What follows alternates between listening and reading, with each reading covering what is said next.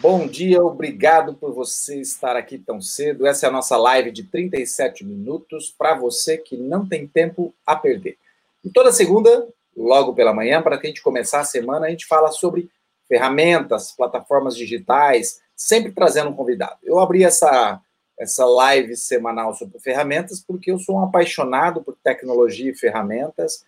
Sou um cara que pesquisa muito, trabalho muito com essas ferramentas e acho que recomendar as melhores ferramentas do mercado é muito bom para você que me acompanha e me assiste. Eu sou Paulo Milreu, especialista em estratégia de marketing digital, empreendedor e investidor em startups. E hoje nós vamos falar sobre a Zing, plataforma para você orientar a sua empresa a dados. E para isso, eu trago aqui o meu amigo Eduardo Prange, o Edu, que é cofundador e CEO da Zing. Bom dia, Edu. Bom dia, Paulo. Tudo bem? Prazer falar com vocês aí. Obrigado pelo convite. Vai ser um bate-papo super bacana. Maravilha. Obrigado por ter aceito o meu convite aí. E uh, vamos começar contando um pouquinho do a sua história. Como é que você chegou? Porque é importante conhecer a história do cofundador de uma empresa para entender como é que ele chegou a criar essa empresa, né? Qual a sua história nesse mercado para você chegar a criar a Zing? Bom, vamos lá, tentar sintetizar, porque tem bastante história para contar aí nessa trajetória, né? Com certeza. Mas, mas em, em, resumo, você tem uma trajetória empreendedora, né? Eu comecei em 2007 é, nesse, no mercado da comunicação, montei uma agência digital com, com dois sócios, né, em Blumenau, Santa Catarina. Uh, dessa agência, nós fizemos uma spin-off em 2010, que foi a Seeker, né? Uma das primeiras é, ferramentas de monitoramento de redes sociais, e a gente. Uh, uh, ali foi um, um, um, momento, uma conexão muito grande com o SaaS, com diferentes perfis de empresas, com todo o mercado da comunicação, e aí já protagonizando nesse mercado, né, aqui no, no Brasil, com, como uma das principais ferramentas, e foi onde eu acabei me, assim, me conectando e me apaixonando muito pelo poder do uso dos dados, né, para tomada de decisão dentro das empresas. É, chegou um dado momento que eu disse, poxa, eu eu acho que essa paixão ela está muito grande. Eu acho que vale a pena eu começar uma história é, ainda em tempo, né, para realizar esse esse sonho aí. E, e aí 2017 nós montamos a Zing, né? Eu montei com dois sócios e, e bom, aí de lá para cá é o desafio de, de empreendedor e de startup, né? Que é de aos pouquinhos a gente encontrando nosso espaço no, no mercado, mas está sendo muito bacana, muito muito desafiador e estou muito grato, né, por, por tudo que está acontecendo aí com a, com a Zing.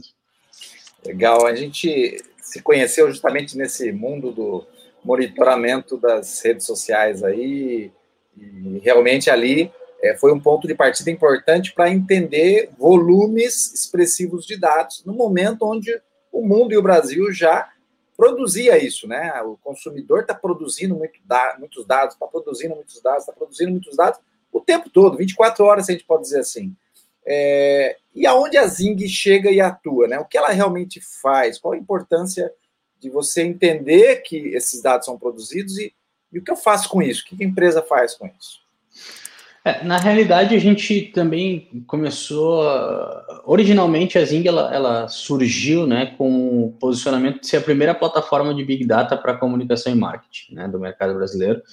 E ali a gente tinha uma plataforma que ela era ainda mais abrangente. A gente capturava é, bases de dados uh, não estruturados, aí, dados uh, de governo, dados de órgãos reguladores, né? E, e, o que aconteceu foi que a gente acabou uh, desenvolvendo uma plataforma muito robusta e, e, talvez não um pouco à frente do, do tempo, né? Mas o nosso viés sempre teve uma relação com inteligência competitiva. Então, assim, é, lá atrás, né, quando surgiu a Zing, em 2017, ela tinha um posicionamento no mercado de alimentos e bebidas. Né? Ela, ela entrou numa vertical. Então lá a gente tinha uma base, capturava dados do Ministério da Agricultura, INPI, Anvisa, é, Secretaria de Acompanhamento Econômico, de Secretaria, é o CIAI, né? Uh, e, e, Caixa Econômica Federal, etc. Mas ali a gente estava um pouco, acho que um pouco à frente do, do mercado, do que o mercado estava preparado para consumir, principalmente nesse viés de daqui a pouco ter muita coisa e ter dificuldade de conseguir tratar isso e, e tomar uma decisão mais assertiva, né? Então, uh, o, o, que era para ser o remédio virou um veneno. uh, aí a gente entendendo e, e, dando uma pivotada, né? E, e principalmente uh, vendo para onde esse caminho estava tá, seguindo, a gente começou a confrontar essa questão, né? De primeiro que cada vez mais a gente vai ter restrição sobre uh, captura de dados de pessoas, né? E cada vez mais a gente vê uh, exigência de transparência por parte é, é, do uso de dados das empresas, né? E aí foi onde a gente começou a, a, a organizar a nossa oferta para que ela seja uma grande plataforma, né?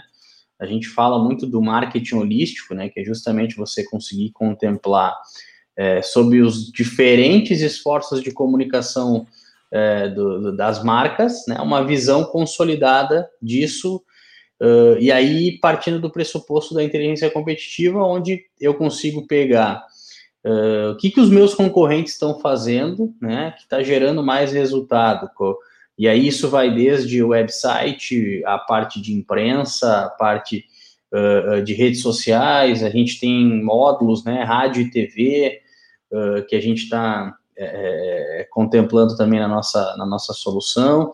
E, mas mais importante do que isso, nessa, nessa ideia de conseguir, ao mesmo tempo que a gente sofistica a nossa oferta, a gente conseguir simplificar, né? Então a gente lançou o Zing Score, que é um score de performance e presença digital de marca, que está cada vez mais consistente, né? Ele está refletindo muito bem essa questão de, de performance de marca é, para que a marca consiga entender o seu posicionamento em relação ao ambiente competitivo e a partir dali ele vai, a marca vai, vai fazendo né, os movimentos com base nessas evidências do que mais está funcionando na estratégia do concorrente. Então, esse é basicamente o nosso, nosso modelo de negócio. Claro, aí é, pegando o, modelo de negócio especificamente é uma plataforma SaaS que roda na nuvem e, e trabalha 24 por 7, né? Então, o, o, além de tudo isso, a gente também tem esse cuidado e essa preocupação de trazer uma solução que ela é up to date, né, e que está aí é, em linha com o que está acontecendo no mercado extremamente dinâmico, né, como o mercado que a gente está vivendo agora com a transformação digital catalisada aí pelo Covid. Edu, eu, eu sempre é, entendo que a inteligência competitiva, né, como terminologia, como conceito, não é algo novo, mas ela por muito tempo, e ainda eu acho que continua sendo restrita a grandes empresas. Eu posso dizer, e, e, se você conseguir me colocar como prático isso, que a Zing, como plataforma, como uma plataforma na nuvem, como uma, uma ferramenta facilitadora, ela ajuda a aproximar esse conceito que parece distante da média empresa, da pequena empresa, mais perto, porque ela traz, auto, não vou dizer automático, mas quase automático a inteligência mercadológica competitiva para a empresa. Usar a Zing é justamente trazer a inteligência competitiva para a minha empresa. Posso dizer isso? Uh, vamos, vamos. Eu vou, não vou ter a pretensão de dizer que a gente traz a inteligência hoje. A gente quer ser exatamente isso que tu, tu disseste, tá, Paulo? A grande questão é que se a gente pegar a, a hierarquia de, de, de, poder, né, através da, da, através da construção de poder por dados, a gente tem uma evolução, né, que é o dado, informação, inteligência, conhecimento e poder. Hoje a Zing é uma grande plataforma de informação, onde o nosso usuário ele é uh, uh, treinado, né, ele passa por todo um trabalho de onboarding com a nossa equipe, para que ele consiga através do, do, desse aprendizado, né, transformar essas informações em algo acionável, em insights, né, em inteligência.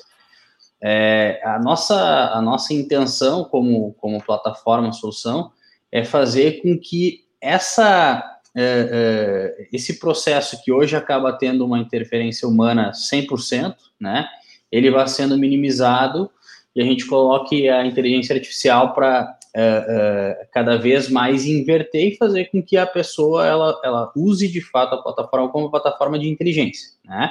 e basicamente tem ali já uma série de insights e consiga tomar uma ação em cima disso. A questão de, de porte das organizações, eu diria que, uh, primeiro que é uma plataforma que ela acaba sendo relativamente acessível, é claro que não dá para dizer, a gente não, não orienta os nossos esforços para o pequeno, uh, não tem nada a ver com, com a questão de não ter valor, né? Não é nada disso.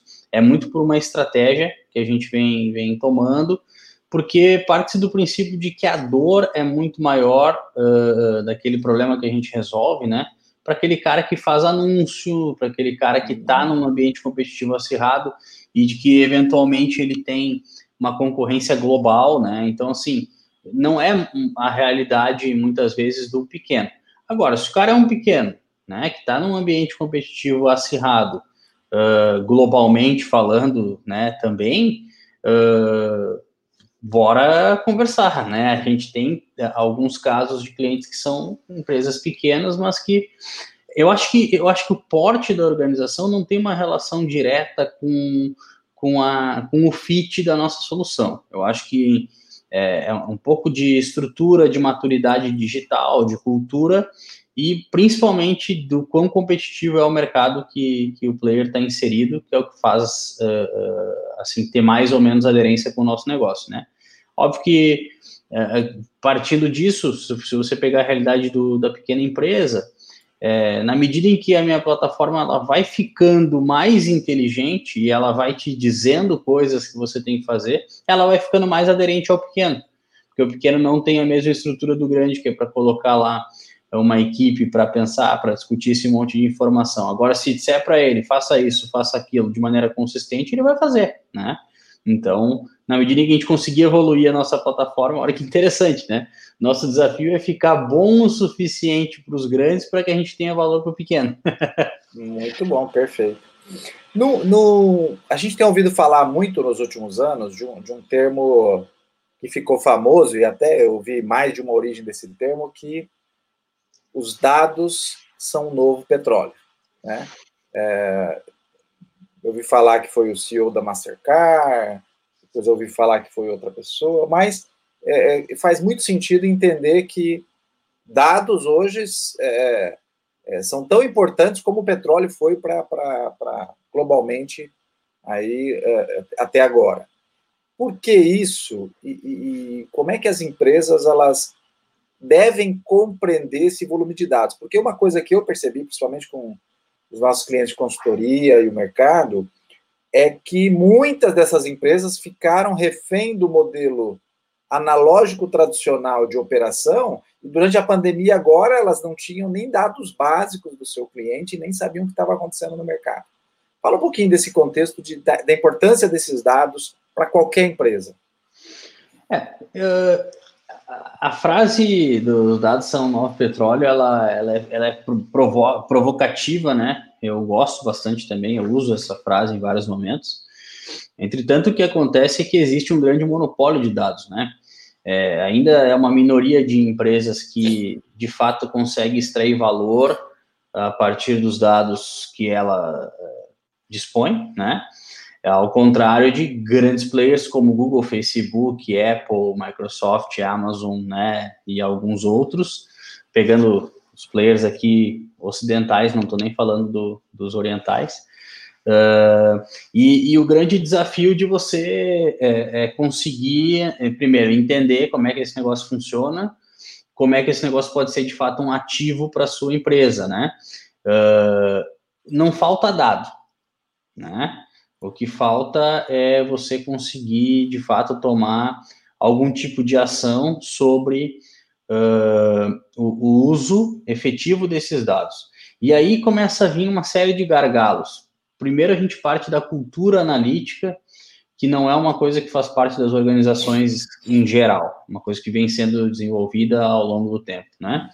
Depois vem a questão de quem sabe fazer, né, extrair valor dos dados, aí a gente pode pegar os engenheiros de dados, os cientistas de dados, que também são profissionais que uh, uh, faltam no mercado. Apesar de ter muito profissional técnico, o profissional multidisciplinar que consegue E além do, do da, da, da, da, capacidade de captura, extração, mineração né, do dado, mas também a aplicação do dado, né, isso, isso é um, é um profissional que está em escassez. É, o, o, que, o que a gente vê na realidade é que as empresas elas começaram a ver que muitas vezes, num, num pequenos esforços, né, eles surtem resultados bastante significativos. E isso faz com que ela se interesse pela pauta né, e comece a desenvolver uma cultura analítica e, e, e, comece a tomar decisões com base nesses dados, nessas evidências, e comece a ver um resultado mais efetivo, mais representativo. Mas eu, eu diria que o, ainda né, os dados são um novo petróleo para pouquíssimas uh, grandes empresas que sabem de fato uh, como lidar com isso. Agora, é um recurso que está à disposição de todos, né? Então, assim, não é, não é por uma questão de recurso, não é por uma questão de é, privilégio de uma grande empresa. É muito mais uma questão de uh, estratégia, né, de, de algumas ainda poucas empresas que entenderam como é que esse negócio funciona e que se, vamos dizer assim, aprimoraram e, desenvolveram uma série de iniciativas para que os dados trabalhem para essas empresas, né? Então, a, a, gente, e a gente vê poucos uh, uh, caminhos aí é, é, que não sejam desses grandes players, mas principalmente não, não pela complexidade tecnológica, mas sim por, pelo despertar dessa nova consciência aí do, do uso de dados, que é uma coisa que está que tá, uh, se falando muito, mas a gente a gente vê pouco uh, uh, player protagonizando no uso né, de, de, dados. Assim, fica muito na pirotecnia que a gente fala, que é aquela coisa do tipo, ah, eu quero ver o robô, eu quero ver a tal da inteligência artificial, machine learning, não sei. E, cara, pode ser que tu faça no teu Excel lá um monte de cruzamento de dados, mas o mais importante é você entender como é que funciona e você conseguir é, é, a partir desse entendimento, tomar melhores decisões. As ferramentas, né, você vai adequando no dia a dia, vai vendo o que funciona melhor para você, senão elas não vão fazer nada sozinho, né? Se você não sabe dirigir o carro, tu pode botar Ferrari que não vai, tu não vai chegar a lugar nenhum. Então, a mais importante do que você ter os melhores carros é você ter a CNH, né? E, e daqui a pouco ter o Waze ali para te, te ajudar a te guiar para o caminho certo. Então, Acho que esse é o caminho que a gente, que a gente enxerga. E é o caminho que a gente enxerga, mas te diria que há um bom tempo eu, eu ainda vejo esse monopólio e, e me preocupo um pouco com esse monopólio de, de dados, porque, é, bom, a gente viu ao longo dos últimos anos muita coisa acontecendo né, em função disso. Então, temos que ficar atento, temos que aprender a jogar esse jogo. Né, a dica aí para para quem está nos ouvindo é aprender a jogar esse jogo. Não é um jogo que você que não é uma tendência, isso é uma realidade total. Já faz parte do nosso dia a dia há um bom tempo, né? Sim. É despertar para isso e a gente é, é, começar a construir o nosso pocinho de petróleo, né? Vamos, vamos, vamos começar a fazer o nosso. Veja que interessante tudo que você falou, né? Quando a gente fala em transformação digital, a gente está falando que depende de uma transformação de pessoas que é uma transformação cultural dentro das empresas, porque justamente eu tenho uma frase que eu uso há muito tempo que é a tecnologia está disponível e altamente disponível e acessível. Não é uma, é, não é uma realidade é, pra, distante, é, é, é, real, é possível, né? A Zing é uma, uma empresa brasileira, tem a tecnologia, mas tem que ter uma, uma transformação cultural, porque você tem que entender o valor dos dados e você tem que saber analisar esses dados, né? Você tem que estar habilitado a isso, né? Quando a gente fala nessa habilitação dentro das empresas, você falou do, do, da terminologia de cientista de dados, que é um, uma nova profissão, já se fala há alguns anos, mas ainda tem poucos.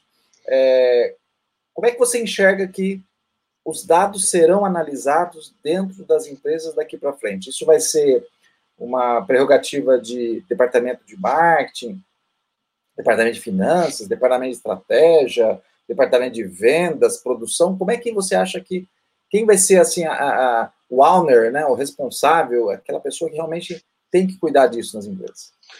Não, esse é o. A minha visão é. Até não é uma visão inovadora, porque já existe isso né, em vários lugares, mas acho que isso passa a ser cada vez mais presente nas empresas, que é o, o Chief Data Officer, né, que é o CDO, uh, dentro de, um, de, um, de, uma camada estratégica nas empresas, né, dentro do board das empresas, como um, um vamos dizer assim, uma liderança que vai estar tá nutrindo a tomada de decisão de todas as frentes da, da companhia. Né? Então, não adianta você é, é, achar que, que o, os dados eles têm que nortear somente uma área da, da, da organização. Até porque nessa lógica que a gente tem de é, é, causa e efeito, né? Tem tanta coisa que faz com que mexa o ponteiro uma variável relacionada ao, ao marketing ou uma variável relacionada à questão cambial que não tem relação nenhuma com uma ação que você fez, é uma variável que você não controla, né? Então, uh, uh, o Chief Data Officer, que seria um cara que vai estar dentro do board da, da, das organizações, vai estar dentro de um, uma camada absolutamente estratégica, é, vai precisar colocar essa parafernália tecnológica, né, uh, e de boas práticas à disposição das diferentes áreas da empresa, né. Uh, e aí a gente consegue, dando uma googlada, a gente, se a gente dá um, escrever lá no Google um, uma expressão de cases na área financeira de uso de dados, cases na área de produção, desenvolvimento de produto, pesquisa e desenvolvimento, marketing, vendas, para todas as frentes existe uh, uma série de iniciativas que já vem acontecendo. Né? Acho que o, o, o, desafio também, por isso que ele parte desse desafio cultural, porque às vezes uh, tu coloca um profissional dentro de uma organização que não tem esse mindset, é, ele acaba não tendo eco, né? Ele, ele traz essas evidências, mas ele acaba não tendo um, um assim, uma chancela dos outros pares na companhia e a coisa não funciona. Então também não adianta só trazer um cara de mercado que sabe, que entende desse universo, né? Então acho que processo de parte cultura, né? Cultura analítica, é, é, essa conscientização de, de, da importância do valor do dado na tomada de decisão em qualquer que seja essa esfera, posicionar esse profissional, né, que tem essa expertise num alto nível da organização, porque ele tem que ter autonomia, senão ele não vai conseguir desenvolver. Muito do, do da evolução do uso do dado está na prática, né? Você colocar em prática aquilo que você viu e, e, e o teu insight para você ver o resultado que você consegue ter para construir uma, uma base de conhecimento. Então também não adianta pegar o, o gênio lá dos dados e, e não conseguir colocar para rodar os insights que ele traz, né? Então, acho que, que, que é mais ou menos uh, por aí, assim, acho que o desafio principal, e aí é um desafio que a gente já vê em, em vários momentos aí, é justamente o desafio de uh, cultural, né? Então, esse é um desafio que a gente precisa unir as forças aí para fomentar o mercado. Legal, muito bom. Gustavo aqui mandando um bom dia para a gente. Puxa, faz tempo que também não vejo, hein? Pô, que legal, Gustavo. Abração, Gustavo. Legal. Abração. Uma mensagem tua aí, querido. Muito bom. É, o, Edu, é, eu estava pensando enquanto você falava aqui, né? Porque não é um desafio de, de, de curto prazo, né? Não é algo que você, você vai obter resultados no curto prazo, analisar dados, não é você analisar 30 dias e achar que deu ou não deu certo. Você está construindo toda uma, uma cultura de dados dentro da sua empresa, né? E nesse momento, e, e agora foi inclusive adiado, é, o Brasil é, será impactado nesta questão dos dados com o advento aí da LGPD, que seria para agosto, foi adiado para janeiro, e você está no, no centro de tudo isso, né? O seu, seu modelo de negócio, a Zing, está no centro de tudo isso. Como você acha que considerar o advento da LGPD para o mercado vai impactar a, a adoção de, de, uma empresa ser orientada a dados, de coletar dados, de analisar esse, esses dados? É, eu sou um, um, dizer assim, evangelizador aí do LGPD. E isso é uma sinalização super importante do quanto esse mercado ele está crescendo, né? Porque quando começa a discutir regulamentação, é, é porque a coisa já, já foi mapeada por diferentes é, é, profissionais, né, ângulos aí sobre a, a, a, o quão importante é aquele negócio e o, o quão valioso é aquele negócio. Uh, eu, eu enxergo muito, vamos, vamos fazendo as analogias, né? Eu enxergo muito que a LGPD ela vem uh, para você construir ali o, a regra do jogo, né? É, é como se, se tivesse o campeonato rodando, mas cada um vai discutindo a sua regra. Ó, aqui na minha casa, uh, lateral é com a mão, na, na tua casa, lateral é com o pé, né? Todo mundo vai fazendo o jogo do, da maneira que acha que, que é bacana, mas não tem lugar nenhum dizendo que é com a mão ou é com o pé, né? Sim. Você só diz que não pode ser com a cabeça em algum lugar lá que tu viu em algum, em algum momento, né? Agora, na medida em que a gente coloca todo mundo no mesmo patamar é, e equivalência também para captura, para extração dos dados, né? É, a gente passa a, a, a organizar melhor essa história, né? E eu acho que nada absolutamente nada, é, isso é a minha visão, né? Faz sentido em termos de entrega de valor uh, se não tem é, é, um consentimento de quem está fornecendo o insumo para aquilo.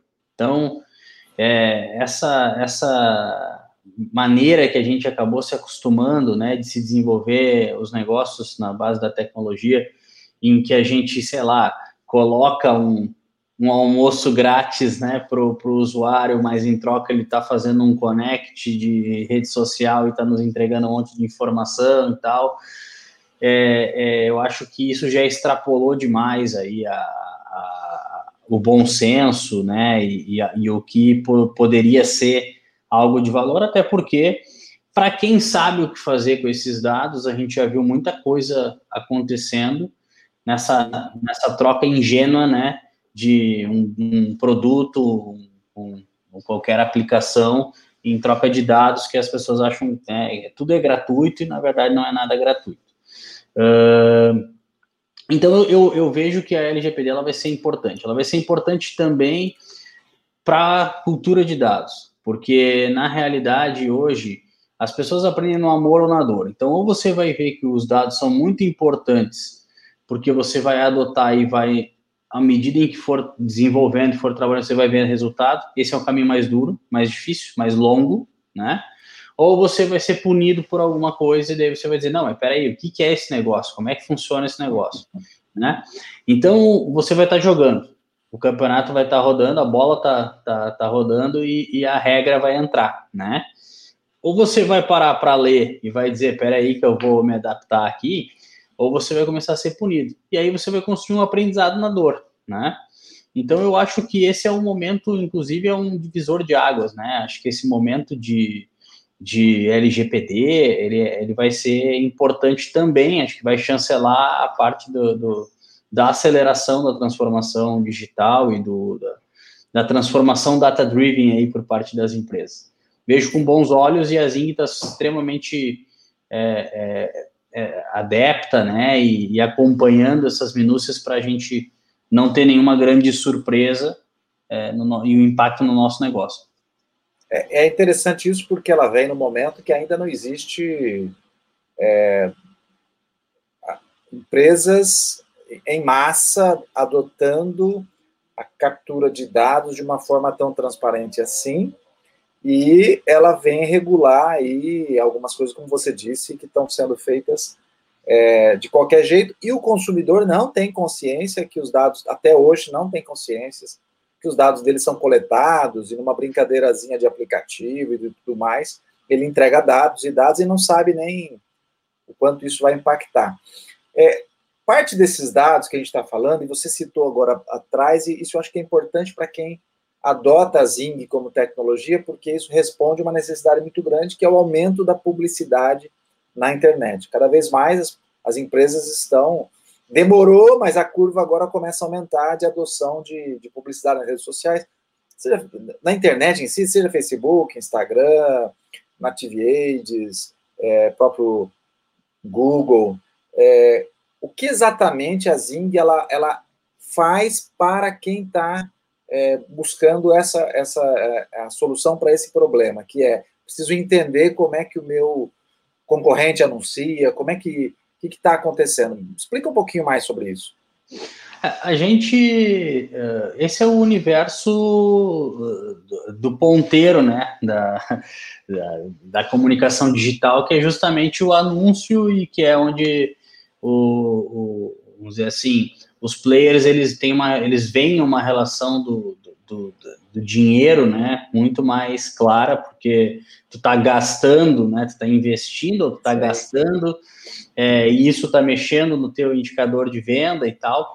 Então esse é mais é mais fácil entre aspas de você comprovar e de mostrar o resultado.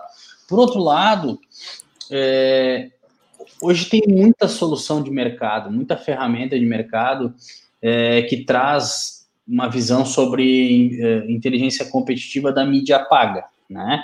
Nessa questão é, omnichannel, de você entender, tentar entender um pouco o modelo de atribuição do teu concorrente e por aí vai, né? É, a gente, na Zing hoje, como é que a gente tem contemplado essa visão do universo pago? Primeiro que o universo pago, ele sempre vai ser, né, e agora com o LGPD ainda mais, e tem que ser, privado, né? Então, assim, não é uma coisa do tipo, eu vou entrar no, apertar um botão e vou, vou saber quanto que o meu concorrente está anunciando, né? Isso sempre vai ser uma relação estatística com base na tua base, né? E você vai conseguindo construir esse, essa precisão. Existe também, isso também é fruto de evolução de legislações no mundo, uma exigência de transparência uh, por parte dos anunciantes, né? Dentro das redes. Então, uma coisa que não existia há, sei eu, dois, três anos atrás, e muita gente nem sabe que existe, é biblioteca de anúncios, né? Exigência de transparência de página lá no Facebook, Instagram, Sim. que você pode ver se, se o teu concorrente está anunciando ou não, que é uma pequena medida, mas que ela já te diz muita coisa, né? Onde que a Zing entra? A Zing ela entra justamente nessa intenção de comprovar a estratégia. Olha só, Vamos pegar um exemplo muito simples que acho que esse é, é, é, facilita a interpretação de muita gente. Você é uma empresa, daí você está olhando que você está fazendo um monte de coisa lá, fala de rede social mais especificamente, que é o mais fácil.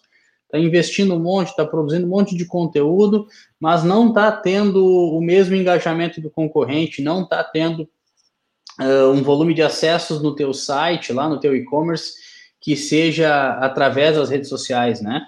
E aí, o que, que você vai ver? Você vai ver que você não está fazendo ativação desse conteúdo, você não está impulsionando, né? E aí, o que, que você faz? Você vai lá e olha para o seu concorrente, você vai ver que ele não tem uma estratégia tão eficiente, tão eficaz quanto a sua, mas ele está ativando, ou seja, ele está alcançando muito mais pessoas.